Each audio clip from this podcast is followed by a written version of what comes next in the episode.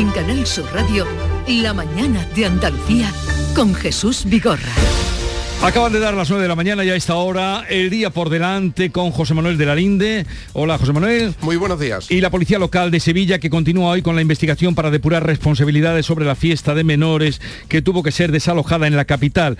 Hay hoy nuevas celebraciones de Halloween no solo en Sevilla, sino en toda Andalucía. La compañía, la compañía Enigma, que organizó la fiesta en Sevilla, en la que 13 menores necesitaron atención médica, organiza hoy otra fiesta similar en otra sala y que se transmitirá por internet para tranquilidad de las familias. La promotora rechaza su responsabilidad y señala a la sala Music como autora de que no funcionara el aire acondicionado, las salidas de emergencia estuvieran bloqueadas y se hubieran agotado el agua. Se han abierto diligencias judiciales.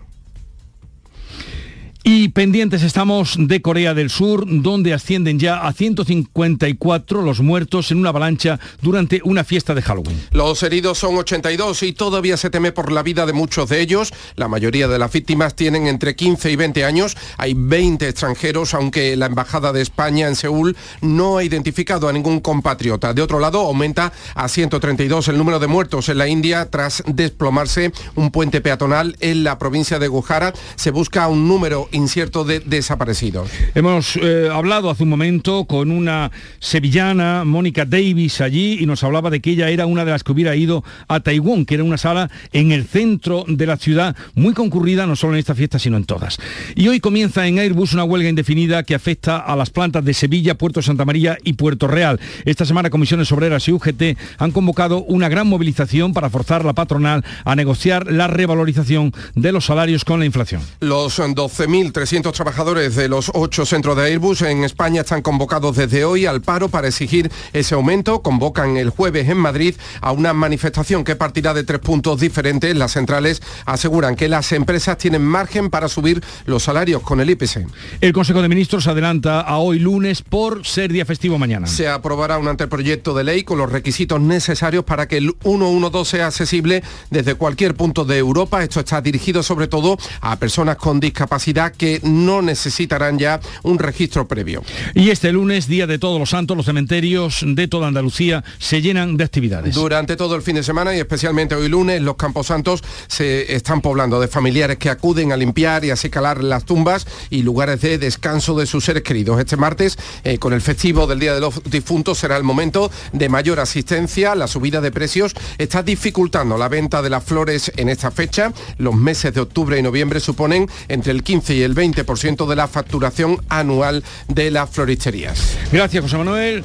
José Manuel de la Linde. Y nos quedaba ahí en el aire eh, este comentario a la frase eh, con la que abría Felipe González el acto conmemorativo. Dime, dime, Javier. No, no, que a mí me interesó muchísimo esa frase y, es que ciertamente le he dado tantas vueltas que merecería esto que tú estás diciendo. Es una frase de comentario de texto. Bueno, a ver, lo vamos, primero... Vamos a, volver a, vamos a volver a ponerla para que si alguien se había descuidado, esta frase fue la que dijo Felipe González. Si lo recuerdo con el corazón, trato, trato de buscar y lamento no conseguirlo a este personaje singular que levantaba mi mano en la ventana del Palace, que era Alfonso Guerra. A ver. Y lo quiero tener en esta mano. Y eh, señalaba la mano derecha, lo quiero tener en esta mano, venga. A ver, lo, primero que, hay que eh, señalar es que siempre pensamos que Felipe González y Alfonso Guerra eran grandes amigos, que eran inseparables. Y esto no era así eran inseparables en política, pero personalmente eh, no, no, no, no tenían esa relación íntima de amistad que todos presuponíamos. Si Felipe González y el Partido Socialista llegó a ser lo que fue, fue por, por, por, por esa unión, por, por ese tándem imbatible que, yo siempre digo que inventaron la política en España, Felipe González y Alfonso Guerra. Esto fue lo que le llevó a esa mayoría absoluta de 202 diputados y a que el Partido Socialista con Felipe González estuviera gobernando más tiempo que nadie en España. Eh, se llevaron 13 años de, gobierno, aunque Alfonso Guerra salió antes. Entonces, eh, inseparables políticamente, no tanto así desde el punto de vista personal. Y luego hay mucha gente en el PSOE que lo que siempre dice es que si eh, quien demuestra que es un tipo implacable, frío, calculador es guerra y que es lo contrario, que ese perfil realmente quien lo tiene es Felipe González. Bueno, pues puesto esto en contexto, en la francesa dice, trato de buscarlo y no lo encuentro. ¿A qué se puede referir esto como comentario de texto? Pues que Felipe González le está reprochando a Alfonso Guerra que ya no es el que era hace 40 años, que él le gustaría encontrar a aquel personaje, pero que ya no existe ese Alfonso Guerra, que hoy, por ejemplo, es muy crítico con el Partido Socialista. Y Felipe González de esa forma dice, trato de buscar y no lo encuentro a aquella persona que levantaba mi mano hace 40 años. Y lo, lo de personaje singular, también me parece a mí que es una forma eufemística de referirse a, Alfonso Guerra y, dice personaje singular por no decir eh, un tipo extraño. Me parece a mí que esto es como si le perdonara la vida. bueno, singular también. es eh, único, excepcional. hay muchas excepciones, claro. pero, un segundo, un segundito. añado a lo que está, a lo que ha expuesto eh, Caraballo que el que más, no lo sé, habría que sopesarlo, pero que duro contra el partido de Sánchez también ha sido, y más Felipe González. Le llamó jaula de grillos. más que Alfonso Guerra, no. Más que Alfonso Guerra, no. no, sé yo, no sé yo. Bueno, Alfonso Guerra, digamos, han estado los dos ahí digamos, que, digamos que mientras que Felipe González ha podido tener algún comentario aislado y está en otras esferas, ¿no? Yo creo que, bueno, ya un poco Felipe González levita y eh, eh, está fuera prácticamente de, la actividad política hasta hasta bueno en sus comentarios, ¿no? salvo ciertos comentarios aislados, sí es cierto que, Alfonso Guerra se ha dedicado a ejercer de Pepito Grillo de este nuevo PSOE y eso pues incomoda ostensiblemente a Ferraz. Bueno, incomoda tanto que no ha sido invitado a la celebración del 40 aniversario de la victoria socialista de 1980. bueno, invitar como reacción, como reacción a la, entrevista que, concedió, que le concedió Jesús Vigorra en, en Canal Sur Radio. Y, bueno, además que eh, Mm, una celebración del 40 aniversario mm, de la victoria socialista sin, sin, Alfonso Guerra, pues solo, yo creo que solo puede explicarse por una decisión personal del actual líder del Partido Socialista. Ah. Mm, por otro lado, era absolutamente lógico que, que Felipe González empezara eh, porque este, este corte que, ha puesto Jesús es de, exactamente del inicio del, discurso, de la intervención de, Felipe González, y es, cierto que, no podía o no debía empezar de otra manera que no fuera acordándose del, gran, del gran ausente. Eh, ¿Cómo lo hizo? Ciertamente merece un comentario de texto, como decís, porque eh, si Alfonso Guerra no da puntada sin hilo, como vulgarmente decimos aquí, Felipe González sabemos que tampoco un poco menos. Eh, un político además muy poco tendente a, los elogios, a ser hiperbólico, en fin, que yo creo que eso de personaje singular estaba estratégicamente pensado. Eh, lo de no tenerlo atado de la mano me, quedo con la, con la lectura que le, que le da que le da eh, Javier Caraballo, porque bueno, ciertamente si ahora mismo vemos a alguien crítico con el Partido Socialista es Alfonso Guerra, algo que hace muchísimo más daño que si lo fuera pues cualquier, cualquier otro miembro histórico del partido. Y con lo de personaje singular habría que prácticamente hay que preguntárselo porque bueno puede tener tantas lecturas como oyentes tuvo en esos 4.000 eh, afiliados y simpatizantes socialistas que llenaron el sábado el Palacio de Congreso de Sevilla. yo pienso que lo mismo que dijo Felipe de Alfonso puede decir justamente Alfonso de Felipe. en fin, Felipe es una, una caricatura de lo que en un principio eh, fue. Ambos fueron una bicefalia perfecta eh, para la consecución de aquellos más de 200 escaños en aquel mítico año de de 1982. Yo no sé si en aquel momento ganó el partido o ganaron ellos. Yo me inclino por pensar que mm, eh, buena parte de la culpa de ese éxito, eh, sin duda, la tuvo Felipe y Alfonso, pero bueno, personaje singular. Eh, también Alfonso, Felipe González ha sido un personaje más que singular en este caso. Yo creo también que sí, Felipe, mm, yo lo vi sincero cuando dijo aquello que en fin, que lo recordaba, mm. en fin, y, trataba de buscarlo y no lo encontraba lo recordaba con el corazón, yo pienso que ahí tuvo un efecto, en fin, de, llamar a las masas al aplauso, es sencillo y fácil de un auditorio enfervecido, em, pero, pero bueno, em, ya digo, insisto, yo creo que Alfonso también puede decir de Felipe González muchas cosas. Em, yo creo que no iba a ir, eh, evidentemente, aquí lo dejó eh, meridianamente claro que no se le había invitado, después el partido, bueno, pues tuvo que, en fin, de alguna manera eh, deshacer ese entuerto, y, pero era público y notorio que Alfonso Guerra no iba, no iba a ir. En, cualquier caso, no, no, en honor a la, a la verdad y a los y a los hechos objetivos, eh, el que no ha estado durante muchísimo tiempo es Felipe González, Alfonso Guerra, 38 años, casi 40, como diputado por Sevilla en el Congreso de los Diputados, miembro del Partido Socialista. y también de, en varias comisiones ha presidido, el ha estado en ejercicio de la política. En el ejercicio de la política. Y las diferencias, y las diferencias de las que habláis, a ver, eh, eh, la cuestión está en, qué se ha, discrepado Felipe González y qué no, porque Felipe González ha mostrado algunas veces sus discrepancias con Pedro Sánchez, pero eh, no, no son de las más hirientes. Por ejemplo, Felipe González se mostró muy crítico con, cuando eh, Pedro Sánchez empezó a gobernar con Podemos, porque eh, Felipe González, Felipe González lo que no soporta son las críticas a aquellos que van diciendo que la transición española, que tantísimo costó, que fue una cesión al franquismo. Entonces, cuando, cuando los de Podemos critican la transición y la descalifican, ahí siempre salta Felipe González. También salta, por ejemplo, con, con los excesos de la ley de memoria histórica. Con esta última sacó. Pero eh, frente a eso, Alfonso Guerra, por ejemplo, es muy crítico de la forma que solo sabe hacerlo Alfonso Guerra con las relaciones del Partido Socialista con Cataluña y con, con Esquerra Republicana. Y repite en cada entrevista que lo que ocurrió en Cataluña fue un golpe de Estado.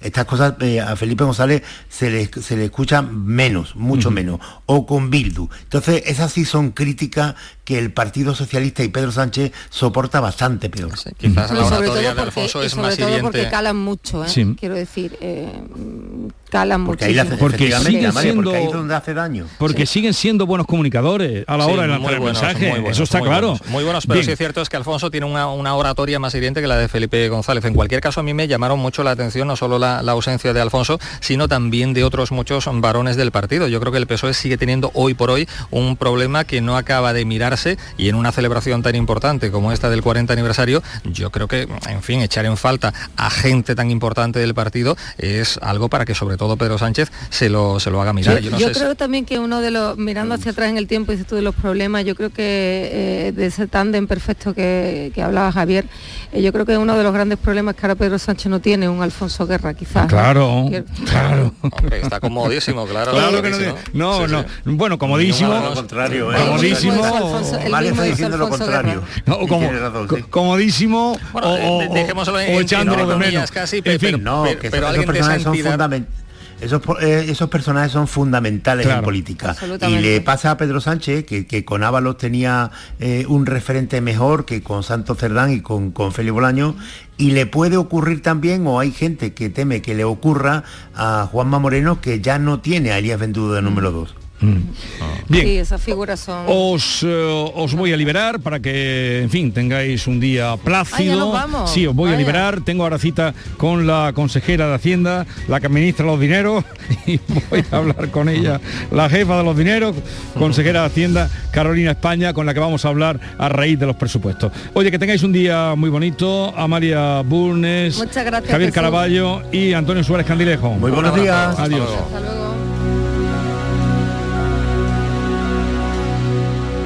Y en un momento, como le he anunciado, estaremos hablando con Carolina España, consejera de Economía, Hacienda y Fondos Europeos de la Junta de Andalucía. Te dejamos con estos segundos de sonidos de la naturaleza para que puedas desconectar. Siente la agüita, los pájaros. Desconecta. Desconecta. ¿Ya? Nuevo Rasca Desconecta de la 11. Desconecta y mucho. Puedes ganar hasta 100.000 euros de premio al instante. Nuevo Rasca Desconecta de la 11. Desconectar ya es un premio. A todos los que jugáis a la 11, bien jugado. Juega responsablemente y solo si eres mayor de edad. Autónomos de Andalucía. Ahora más que nunca, no estáis solos. Infórmate en ata.es. Andalucía registra exportaciones en récord. Para seguir creciendo, no te pierdas Stenda Global, el mayor encuentro sobre comercio exterior de Andalucía que se celebra los días 16 y 17 de noviembre en Málaga. Inscríbete en www.estendaglobal.es. Impulsa tu empresa en el mundo. Andalucía se mueve con Europa. Unión Europea, Junta de Andalucía. Sevilla es Canal Sur Radio.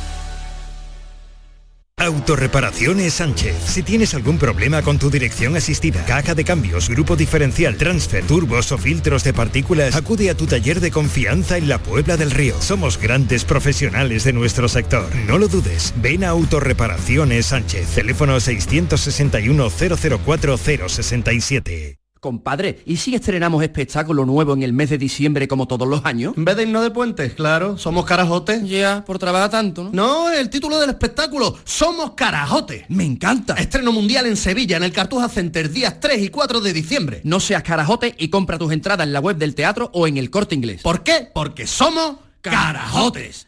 Las claves para aprender y comprender el flamenco están en flamencoradio.com. Las grandes figuras de la historia de esta seña de identidad cultural de Andalucía. Los mitos del flamenco, sus vidas y sus obras, los orígenes, las estrellas actuales del cante, el toque y el baile, festivales, las joyas de nuestro archivo, la influencia del flamenco en otras músicas del mundo.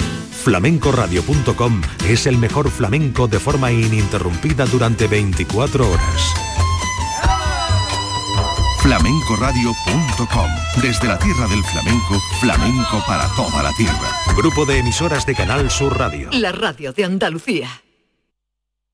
Mano de santo limpiar la ropa, mano de santo limpiar salón, mano de santo y en la cocina, en el coche, en el watercloak, mano de santo para el hotel, mano de santo para el taller, mano de santo te cuida, mano de santo te alegra la vida, mano de santo, mano de santo, ponte a bailar y no limpies tanto, mano de santo, mano de santo, ponte a bailar y no limpies tanto. Seguramente el mejor desengrasante del mundo, pruébalo. La tarde de Canal Sur Radio con Mariló Maldonado tiene las mejores historias y las más emocionantes. Un programa para disfrutar de la tarde, cercano, pendiente de la actualidad, con un café con humor, te escucho en tu radio. La tarde de Canal Sur Radio con Mariló Maldonado, de lunes a viernes a las 3 de la tarde. Más Andalucía, más Canal Sur Radio. En Canal Sur Radio, La mañana de Andalucía con Jesús Vigorra. Y como les anunciábamos, vamos a saludar a Carolina España, es consejera de Economía, Hacienda y Fondos Europeos de la Junta de Andalucía. Consejera, buenos días. Buenos días, don Jesús. Gracias por atendernos a horas, eh, días, pocos, los que han pasado desde la aprobación de los presupuestos de la Junta. Son los mayores de la historia, más de 45.000 millones de euros. El 57% irá a gasto social, con partida récord para educación y sanidad. Esta última, la de sanidad, acapara el 30% del total del presupuesto. Así, son muchos datos los que hay, pero un poco eh, sintetizados. Se presentaron, se aprobaron el viernes, ahora entran en el Parlamento, no habrá problema para aprobarlos, o sea que estos son los que van a quedar.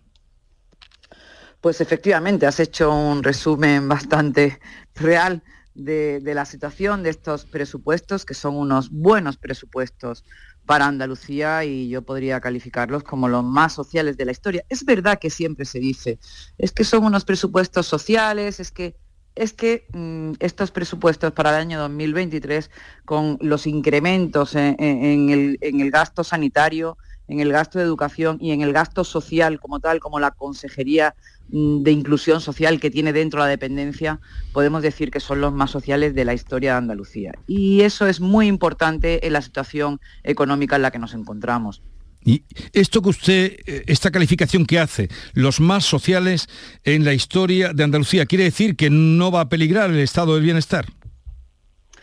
¿Cómo va a peligrar el estado del bienestar? Es que mm, esa es la crítica siempre fácil que hace la oposición pero cuando estamos hablando, por ejemplo, de que la sanidad, desde que llegamos al gobierno en el año 2019 hasta ahora, la sanidad se ha incrementado un 40%. Es que no estamos hablando de cualquier cosa.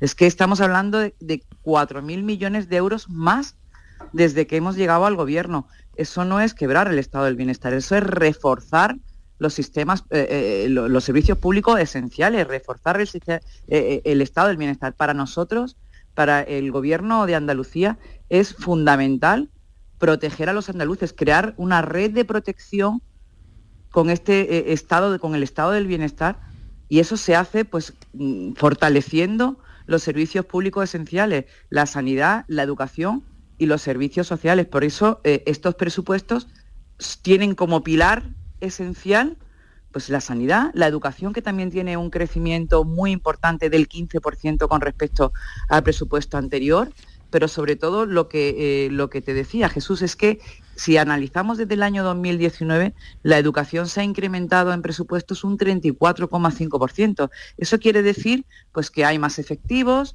que también se tiene en cuenta, por ejemplo, el incremento de retribuciones salariales tanto de los sanitarios como de los profesores, todo suma. Mm. Y al final hay una mejor educación, hay una mejor sanidad y sin olvidarnos, por supuesto, de lo que es eh, el tema social, eh, la Consejería de Inclusión Social, que lleva dentro la dependencia, que también hay eh, un crecimiento importante en la partida de dependencia como no podía ser de otra manera.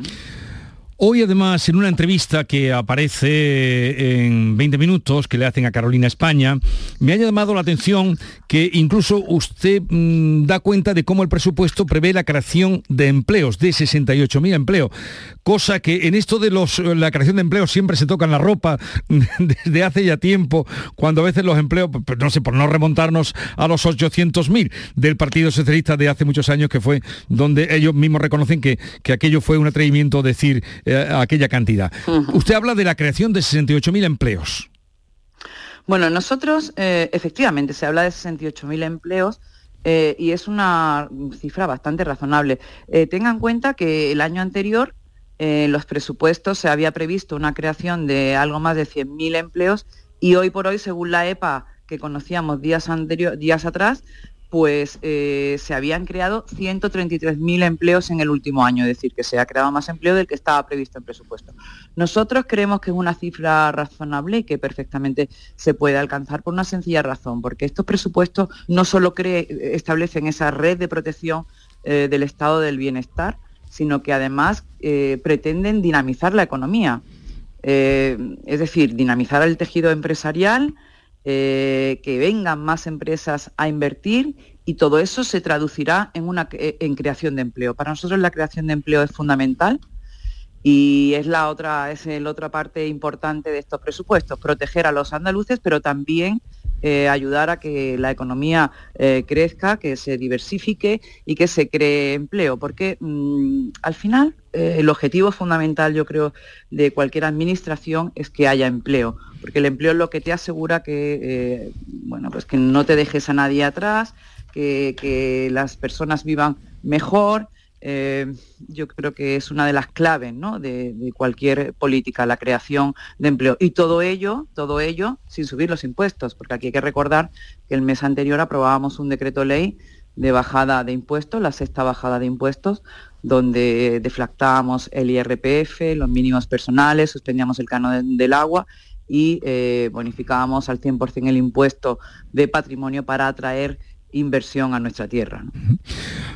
Cuando daba entrada, eh, antes de, saludarla, en síntesis, eh, ya sabemos esa cifra, el 57% irá a gasto social en estos presupuestos. ¿Y a inversiones cuánto va a ir? ¿Ahí han subido, han bajado, se quedan donde estaban?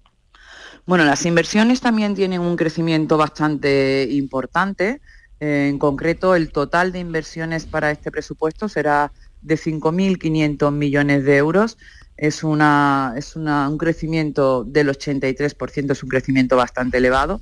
De, esta, de estas inversiones, una parte lo pagamos, digamos, al pulmón con financiación propia, que son casi unos mil millones de euros, y el resto eh, son fondos europeos. Los fondos europeos van a ser una herramienta fundamental para mejorar nuestra economía, para eh, transformarla y adaptarnos pues a la nueva realidad de, la digitalización, de una economía verde y también para ayudar a las empresas, obviamente, en estos momentos eh, de incertidumbre, ¿no? Porque realmente lo que existe es mucha incertidumbre en el contexto actual. Y, esa incertidumbre, ese miedo, pues no es bueno a nivel empresarial, no es bueno a nivel familiar, pero tampoco a nivel empresarial porque frena la inversión, las empresas digamos, como que se paralizan en, cuanto a seguir creciendo y seguir creando empleo. Por lo tanto, eh, estos presupuestos, yo también los llamo los presupuestos de la estabilidad. Es muy importante eh, la estabilidad institucional que, representa el gobierno de Andalucía, que representa el gobierno que preside eh, Juanma Moreno, porque mm, vamos a estar cuatro años, este gobierno va a estar cuatro años, va a haber cuatro presupuestos, es lo normal, y eso eh, genera pues cierta tranquilidad, cierta estabilidad a los inversores y yo creo que también a los ciudadanos en general, ¿no? Y eso es bueno, eso es bueno porque aquel que quiera invertir y que quiera instalarse en Andalucía sabe que tiene cuatro años de un gobierno que le va a dar seguridad jurídica, que le va a dar certidumbre, en definitiva que le va a dar estabilidad. Y eso yo creo que es otro atractivo más que tiene nuestra tierra, que tiene Andalucía en este presente futuro por delante. Aludía usted, consejera, a los fondos Next Generation, que además mm, es usted la que los va a administrar. Está ya claro, han dado una cifra, los que van a venir y los que van a poder gestionar, 5.489 millones. Eso bueno, eh, esos no son solo los Next Generation, de esa parte es que hay que hay que distinguir un poco. Ahí están incluidos efectivamente los Next Generation, que son 1.200 millones de euros, lo que está incluido en esos 5.000, casi 5.500, y el resto, digamos que es la terminación eh, son los fondos estructurales, eh, los el FEDER, el Fondo Social Europeo, el FEADER, que es el Fondo Agrario. Entonces está incluida la terminación del marco 14-20 del año 2014-2020, que se termina en el 23, y está incluida también una parte del nuevo marco 21-27 también está incluido en, esa, en esos eh, fondos europeos. Yo espero que realmente donde hay más problemas a la hora de gestionar son los Next Generation, los 1.200 eh, que están incluidos en el presupuesto del 23, porque es eh, bueno la crítica que usted ya conoce de todas las comunidades autónomas, no solo nuestra, que si hay falta de gobernanza, que se han definido las líneas sin tener en cuenta las peticiones de las propias comunidades autónomas. Por ejemplo, aquí en Andalucía pues no se pueden invertir esos fondos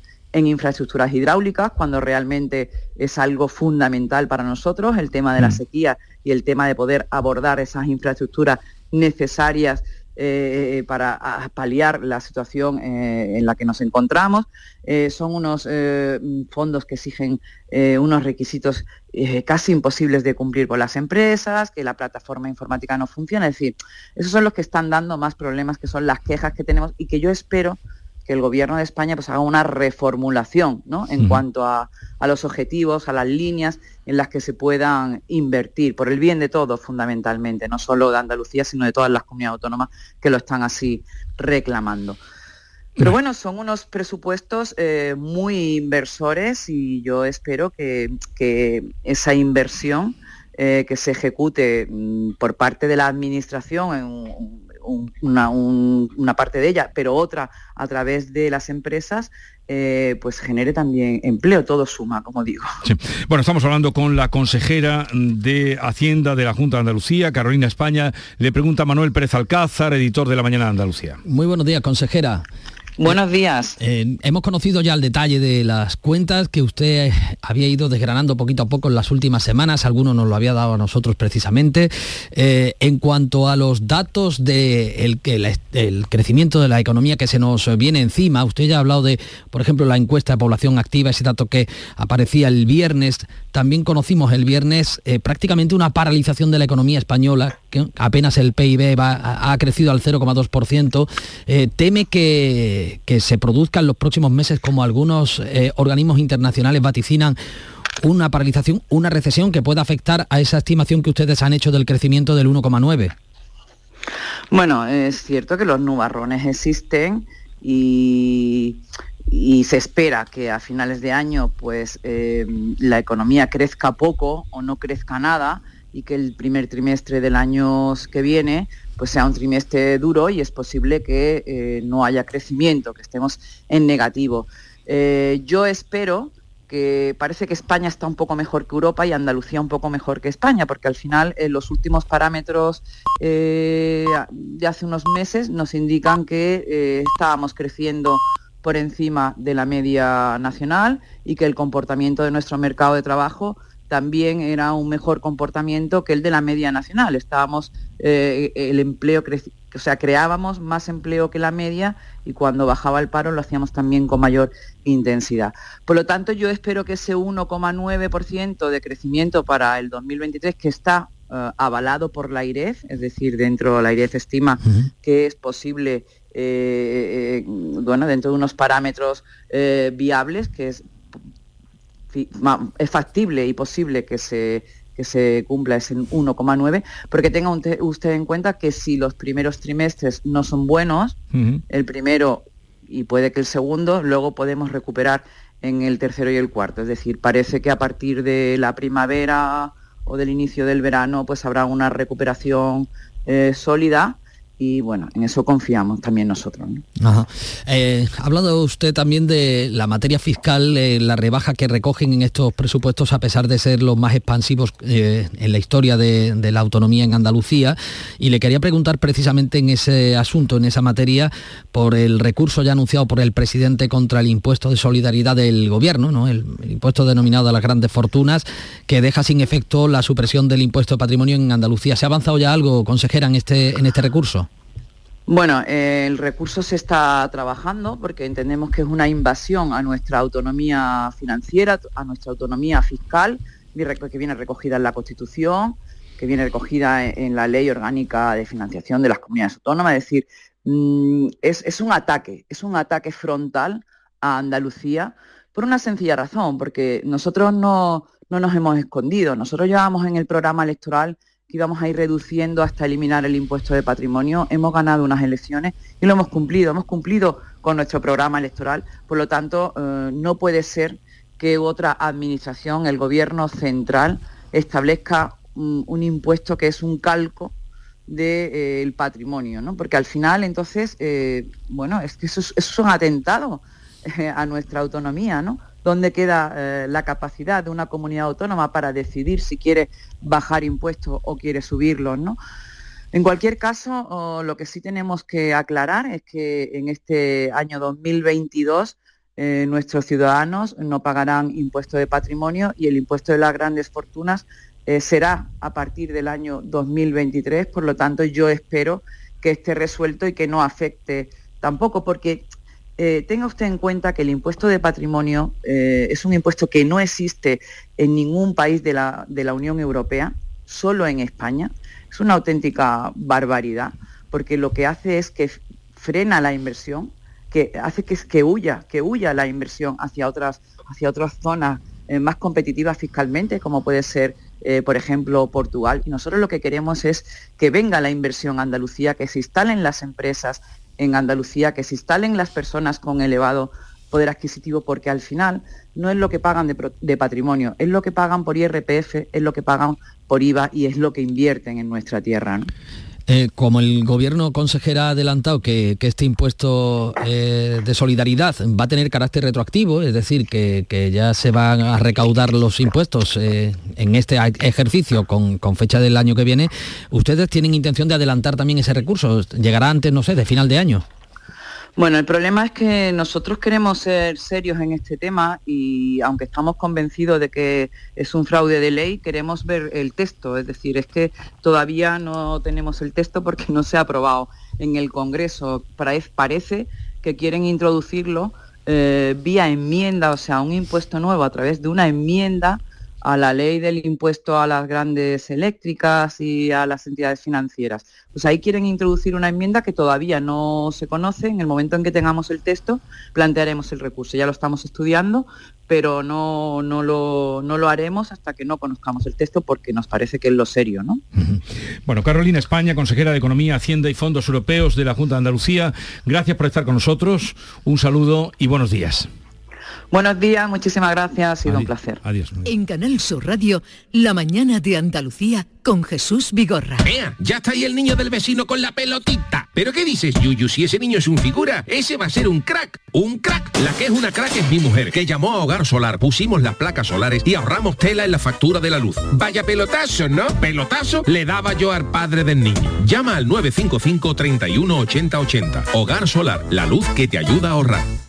Nueva ley de pensiones. ¿Qué gano yo por seguir trabajando más allá de mi edad de jubilación? Tienes dos opciones. La primera, por cada año extra que trabajes, la Seguridad Social te incentivará con entre 5.000 y 12.000 euros. Esta cantidad, multiplicada por los años trabajados, se te abonará en un solo pago al jubilarte.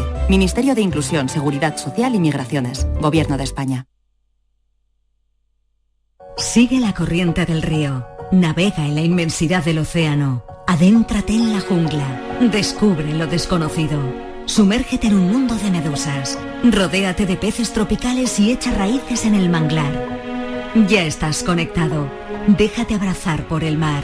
acuariosevilla.es HLA Santa Isabel pone a tu disposición la unidad de traumatología y ortopedia especializada en pediatría, columna, hombros y codo, muñeca y mano, cadera, rodilla, tobillo y pie. Con guardias localizadas las 24 horas y los últimos tratamientos en prótesis. Consúltanos en el 954-570004 o en Luis Montoto 100. HLA Santa Isabel, contigo cuando más nos necesitas. Toda tu radio la tienes en tu móvil. Toda tu radio en cinco canales. Con toda la actualidad, el deporte, la salud y la diversión y el humor en Canal Sur Radio. Toda Andalucía en tiempo real con la información local más completa. Cultura, contenidos especializados, motor, en Radio Andalucía Información. Una música fantástica con muchísimos artistas andaluces y todos los géneros en Canal Fiesta. Por supuesto flamenco en flamencoradio.com. Y la mejor selección musical de nuestro archivo en Canal Sur Radio Música. Descárgate nuestra aplicación y conéctate a toda tu radio. Grupo de emisoras de Canal Sur Radio. La radio de Andalucía. Este jueves 3 de noviembre, la tarde de Canal Sur Radio, con Mariló Maldonado, te cuenta el inicio de la campaña del aceite de oliva desde Oleícola Jaén, en Baeza, con unas instalaciones totalmente renovadas y una almazara de vanguardia dotada de las últimas tecnologías que la sitúan como referente mundial en el sector. La tarde de Canal Sur Radio, con Mariló Maldonado, este jueves 3 de noviembre desde Oleícola Jaén, con el patrocinio de Oleícola Jaén. ¿Y tú? ¿Qué radio escuchas? El Club de los Primeros, Jesús Vigorra y todos los programas que tiene Canal Sur, los mejores. Yo estoy 24 horas con Canal Sur. Es la mejor cadena que se puede escuchar. Sobre todo los informativos me encantan porque me dicen cosas para estar alerta. Canal Sur Radio, la radio de Andalucía. Yo, escucho Canal Sur Radio. La mañana de Andalucía con Jesús Vigorra.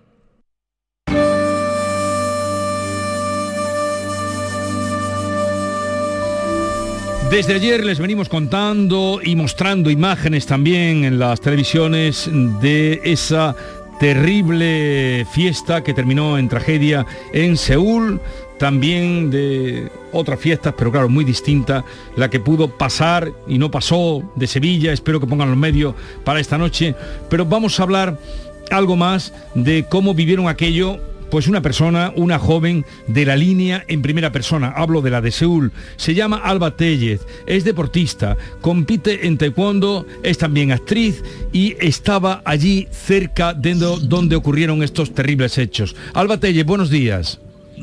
Hola, buenos días por allí. Eh, eh, cuéntanos, porque creo que te viste involucrada en este horror no sé, estaba muy cerca, muy lejos, pero que te pusiste, te remangaste y que te pusiste a trabajar. Sí, sí, o sea, estaba al lado, yo estaba al lado de, todo lo que ocurrió. Eh, por suerte mi grupo de amigas y yo decidimos que esa noche, porque Itaewon es el barrio internacional de aquí de Seúl y siempre en la fiesta de Halloween la gente lo celebra allí.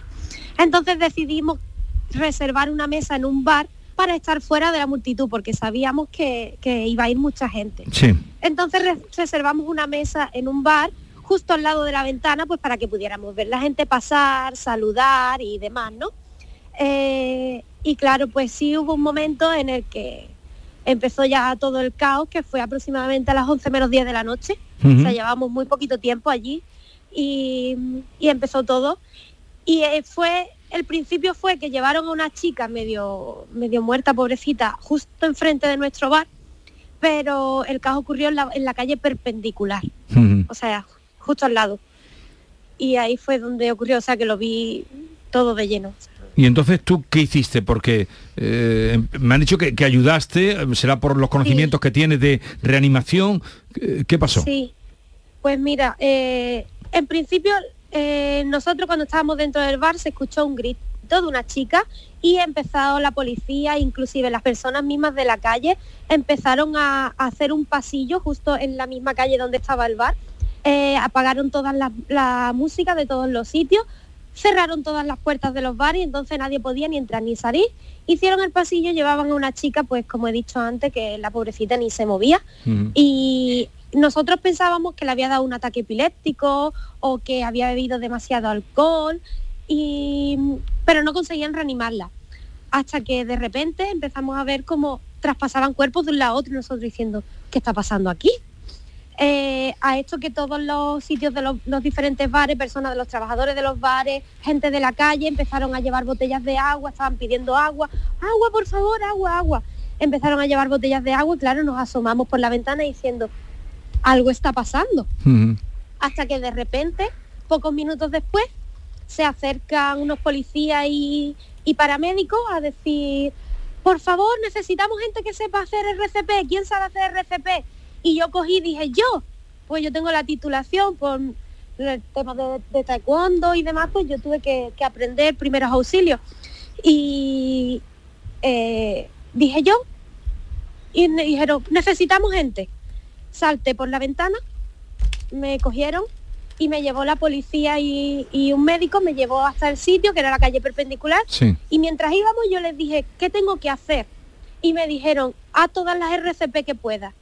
Cuando yo llegué a esa calle, a mí me iba a dar algo. O sea, yo me quedé en shock, porque es que yo no veía suelo. El suelo no se veía, nada más que veía cuerpos tirados. Para llegar a los, a los sitios, a, un cuerpo, para llegar a un cuerpo, literal, yo tenía que ir de puntilla para no pisarlos. Tenía que ir de puntilla eh, entre los huecos de los brazos y las piernas una locura. Y yo dije, Dios mío, ¿por quién empiezo? Porque había tanta gente sin ser atendida porque faltaba personal. Y eso que había muchísima gente, eh, gente de calle, no médicos ni policías, gente de- que estaban allí ayudando, haciendo RCP. No, s- perdón, es que ha pasado un camión. Sí. Estoy en la calle, lo no, no, no, pero te escuchamos perfectamente eh, Vale. con toda atención, Alba. Entonces yo como soy, bueno, yo soy pequeñita, por un- pensé rápido y dije, tengo más posibilidades de ayudar a una persona más pequeñita que a una persona muy grande por el tema de la fuerza. Y me fui directo a una chica. Y bueno, pues ahí empecé ya a intentar reanimar a muchas personas. Solo conseguí salvar una vida, solo una, el resto se me murieron todas en mis manos. Eh, a día todavía estoy que estoy un poco mal porque se me vienen las imágenes de esas Mm. personas. Eh, intenté todo lo que pude, pero tenía a mi lado una chica llorando, pobrecita súper sucia, hablando por teléfono, sin zapatos. Eh, a mi otro lado, al lado de la chica que yo cogí primero a hacerle la RCP, reanimaron a otra chica que cuando se despertó era su amiga y empezó a zarandearla, a llorarle. Esta chica no consiguió sobrevivir y literal, como no podían meter nada ahí dentro de la cantidad de cuerpos que había, se la llevaron arrastrando para sacarla de la multitud. Cada cuerpo que estaba muerto se lo llevaban a rastras para sacarlo de ahí. Me fui a un chico que fue al que conseguí salvar. Me costó muchísimo salvarlo, me pegué mucho tiempo con él, me costó muchísimo, porque se le iba y venía el pulso cada dos por tres. Y justo enfrente, a dos pasos, tenía yo una montaña de cuerpos. Literal, era una montaña de personas mu- muertas o desmayadas Sí. y yo haciendo de la RCP a un chico y, y enfrente veía eso. Yo estaba llorando y haciendo la RCP, porque, pero sin parar, pero llorando, porque es que ya no podía más. Yo corriendo por todas las calles, buscando cuerpos a los que poder ayudar y ya después de intentar salvar a varias personas, hubo un momento que me quedé en mitad de la calle principal, me paré y arranqué a llorar porque es que ya estaba desesperada. Tengo la, las rodillas rojas de haber estado agachada tanto tiempo, tengo contracturas por todo el cuerpo, el, el cuello me duele muchísimo, pero mm, no me importa. Si ha servido de, de ayuda, me da igual, me da igual todo lo mal que esté mi cuerpo. Pero arranqué a llorar y un amigo mío, que es amigo del taekwondo, que estaba con nosotros esa noche en el bar, salió corriendo y me abrazó y me dijo, tranquila, no estás sola, estoy contigo, porque es que una locura, una pesadilla. Una, una pesadilla. Alba, estamos aquí estremecidos con lo que estás contando. Las investigaciones dirán por qué ha ocurrido esta avalancha, pero creo que tú has dejado caer por ahí que quizás hubiera otras razones relacionadas con droga y las bebidas, ¿no? Sí, eh, explico, porque es que mm, a día de hoy a- en el extranjero se cree que ha sido solo los cuerpos que estaban tirados en el suelo en esa calle, pero no. Había cuerpos incluso en la acera de enfrente. Entonces, obviamente, eso se sabrá después de la, de la autopsia, pero aquí en Corea, esa misma noche se estaban enviando fotos de que había ciertas personas repartiendo caramelos, entre comillas, que no eran caramelos. Entonces, eh, pues entre la avalancha de gente, la multitud, que habría gente que sufre de ansiedad, gente que, que sufre de problemas respiratorios, eh, el agobio de, de todo, de no poder respirar, de que si algunos fueron por la avalancha pisoteados, pero ya digo que no fue por gente borracha, porque es que la noche acababa de empezar y el ambiente era súper bueno. O sea, no, no había, no había gente borracha por la calle, es que no dio tiempo a que la gente estuviera borracha, era Pero- simplemente Quizá también una gente- sobre sobresaturación de sobre saturación y si habían bebido y, estaban repartiendo caramelos, pues la gente, mucha gente se pensaría porque eran caramelos normales por la fiesta de Halloween, porque en Corea, en- o sea, por, eh, por aquí es muy típico que en, las cele- en las celebraciones y demás se den regalitos, se den cosas. Aquí es muy- en Corea es muy típico que te regalen cositas. Alba, porque sí. a- aquí se, se está diciendo que había, a que a lo mejor había un famoso, no sé quién, que había, Había un entrado, famoso y ha muerto. El famoso ha muerto también. que pudo provocar también que pudo provocar la, avalancha porque todo el mundo iba para hacerse una foto con él. ¿Eso se está publicando allí también? ¿Se está diciendo allí también? También se está diciendo, pero no se ha confirmado que sea ese el Ya, ya. motivo. Porque, o sea, yo no me encontré a ese chico tirado, por lo menos en la zona donde yo estaba. ¿Tú, tú conoces la sala esa y Taiwán. Sí, claro, si yo salgo ahí con mis amigos. Es Ya, un barrio entero, ¿no? Es un barrio, es un barrio. Es que fue en una calle, que no fue en el interior. Sí, una calle, Claro, claro, el una, calle que en no la tiene calle. Una calle estrecha dentro de saco. ese Una calle barrio. de pasarela y además en la calle es cuesta abajo. Es Ya. un poco... Sí, entonces ahí es donde la gente pasa al salir del metro, de la estación de metro, la gente sube esa calle para llegar a los bares. ¿Cuánto tiempo llevas en Corea, Alba? Desde abril. Desde abril. ¿Y te quedas ahí hasta cuándo? Eh, pues en las navidades vuelvo a España. Eh, muchísimas gracias Alba por atendernos, por este testimonio tan directo y vivido que nos has trasladado de esta eh, desgracia enorme y, tragedia que has vivido. ¿Qué edad tienes tú, Alba? Yo 32. 32. Gracias por estar con nosotros. Un abrazo muy grande desde tu tierra. Igualmente. Un abrazo, Adiós. Alba. Adiós. Qué impresionante, ¿eh? Fíjate. Tremendo. Qué, qué cosa, ¿eh? Cómo te puede cambiar no la vida en un momento. nada. Es alucinante lo, lo que ha contado Alba. Montañas de cuerpos allí. Es que, claro, uno se hace la idea de, de la magnitud de, de lo que ocurrió en ese barrio en un, en un momento. Qué, qué horror.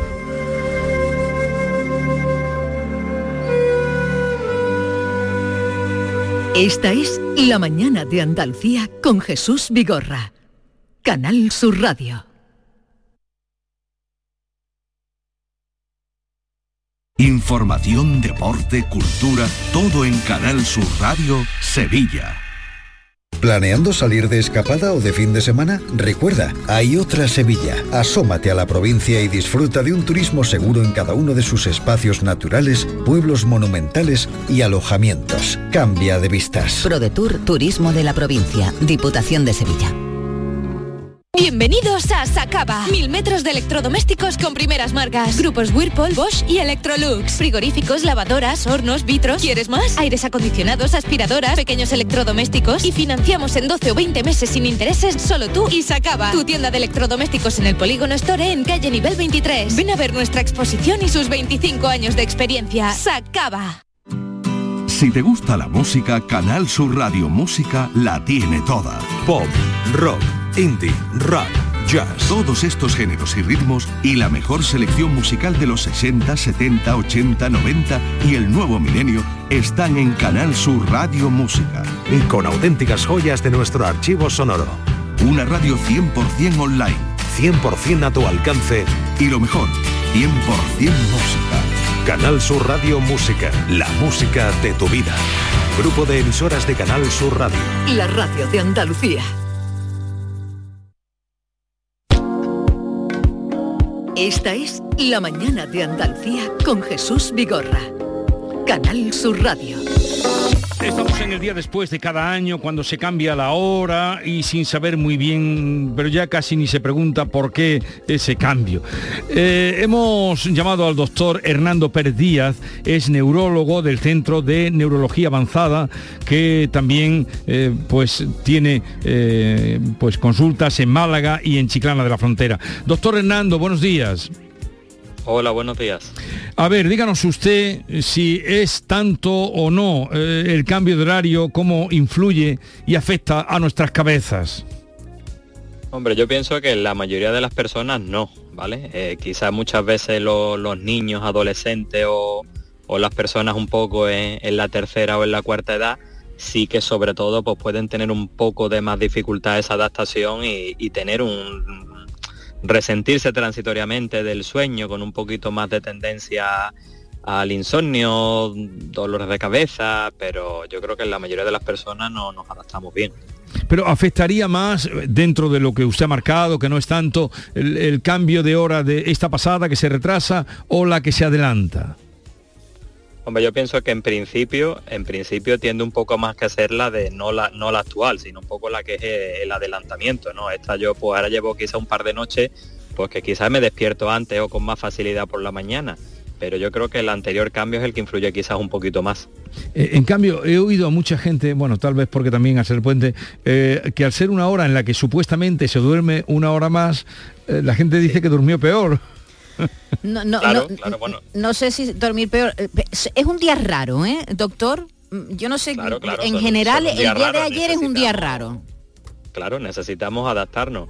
Hay que contar que nuestros ritmos biológicos, eh, por ejemplo en el adolescente o en la tercera edad, no duran 24 horas, sino por ejemplo un adolescente tiene un ritmo biológico de 25 horas y media, ¿vale? Entonces eh, realmente necesitamos todos los días poner en hora nuestro reloj para adaptarnos a las 24 horas que dura un día establecido, ¿vale?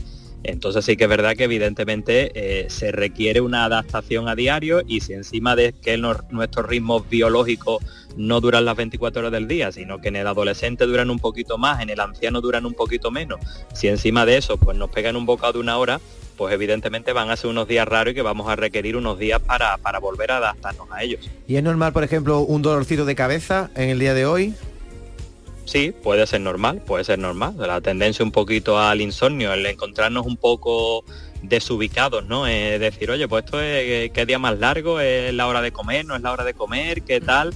El encontrarnos un poco y, un dolor de cabeza si realmente hemos dormido un poco peor, evidentemente entra dentro de lo normal. Pero ¿qué quiere usted decir cuando habla, mm, nos ha comentado antes, de adaptar el, el reloj biológico las 25 horas? Eso, pues mira, pues por ejemplo un adolescente tienen ritmos horarios como decimos de 25 horas y algo, entonces para que todos los días, ¿vale? Cuadremos las 24 horas que dura, que dura un día, realmente necesitamos de señales externas, de señales exógenas, fundamentalmente los ritmos de luz y oscuridad, o sea que necesitamos poner en hora el reloj todos los días normalmente pues mi cerebro debería recibir un pico fuerte de luz ambiental en la mañana y luego hay otra serie de sincronizadores externos como pueden ser las horas de las comidas, ¿no? como puede ser luego un poco por la noche la llegada un poco de la oscuridad. Entonces con todos estos eh, sincronizadores externos, ¿vale? Pues al final nos vamos adaptando día a día a esas 24 horas que dura el día, pero que biológicamente nuestros ritmos de secreción hay que poner que nuestros nuestros ritmos, ¿vale? Están controlados por un área del cerebro que es el núcleo supraquiasmático, con la melatonina, con una serie de marcadores biológicos, ¿vale? Pues estos tienen un ritmo un poquito desfasado de en torno a unas 25 horas en el adolescente. En el anciano es lo contrario, está un poquito acortado. Entonces, la tendencia de un adolescente es a irse a dormir siempre un poquito más tarde de lo que le correspondería Y en el anciano lo contrario, irse a dormir un poquito antes de lo que le correspondería, ¿vale? Pero en el día a día existen una serie de marcadores externos, fundamentalmente la luz y la oscuridad, pero también un poco la temperatura corporal, las horas de las comidas, que al final de una u otra manera pues nos van dando claves exógenas, claves externas para que nos adaptemos a las 24 horas que dura que duran si un día. Lo de los horarios de, los de, los, de la gente joven habría que replanteárselo, ¿eh? Sí, pero... Habría que replanteárselo, porque es verdad que se acuestan más tarde, tienen que madrugar para ir al instituto, que entran temprano en el instituto cuando ellos eh, de natural dormirían mucho más tarde, comen tarde. Eh, la verdad es que tienen, una cierta como digo tienen una cierta pulsión biológica a mm. esto no a, que realmente tender todos los días a acostarse más tarde porque su ritmo desde el punto de vista biológico, desde el punto de vista corporal, hormonal, dura 25 horas, ¿vale?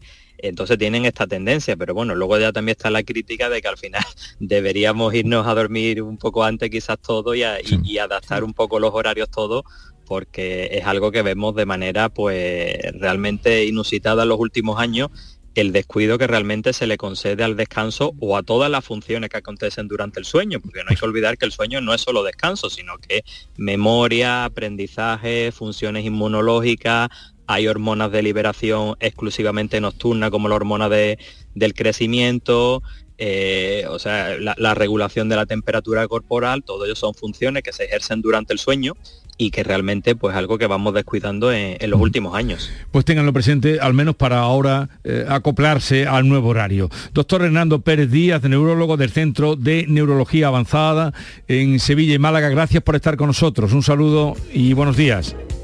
Muchas gracias a ustedes. Adiós. Siempre. Eh, ¿Algo de tema para hoy? Eh, que anunciar para los oyentes. Sí, de tema del día. Sí, quiero algo que sea divertido. Para pasarlo bien. Sí. ¿Sí? Sí. Sí. Le vamos a preguntar a nuestros oyentes si hablan con sus difuntos. ¿Y eso lo encontráis divertido vosotros? Ah, yo sí lo veo muy divertido. ¿Y eso lo encontráis vosotros divertido? No sé. Yo lo veo muy divertido. Yo creo que a lo mejor nos cuentan cosas divertidas. Porque los muertos no solo se habla con ellos, a veces también se manifiestan. Claro, por ejemplo, le cuentan sus problemas, le piden ayuda, hablan con ellos como si estuvieran vivos. Eh, nota su presencia, tiene la sensación de que sus difuntos siguen a su lado porque no, a lo mejor hay gente que nos cuenta, pues yo me, manifiesto con mi, le hablo a mi padre cuando tengo un problema. Ahora me lo explicaréis un poquito mejor, porque no, no, acabo, no acabo, de, de, entender, Es que, tú nos has encargado una cosa muy complicada, hablar de la muerte de manera divertida. ¿Ve cómo lo hacemos? 70, 40, 200. en fin, ahora abordaremos el tema. Stephen King uno de los autores que con su libro ha hecho más por la internacionalización de la fiesta de Halloween, tiene para sí que los monstruos no son fantasmas reales, porque viven dentro de nosotros y a veces ganan. Es el caso de los empresarios avaros que organizan fiestas para jóvenes donde corren peligro sin cuento, ya sea en Seúl o en un polígono de la carretera amarilla. Querido Antonio, te escuchamos. Muy buenos días, querido Jesús Vigorra. Perversos de Halloween. Qué horror de fiesta en Seúl. Halloween, qué cementerio de golpes le sobrevino a jóvenes que sufrieron una terrible avalancha en un callejón estrecho, calle abajo, muerte arriba, y 150 muertos que se quedan en la calle sin saber por qué murieron. Locura de algunas fiestas. ¿Diversión acaso es eso? Qué pena que en esa edad sea tan tentador el riesgo, el vértigo del peligro, el grave amontonamiento donde el más leve empujón desata horrible suceso.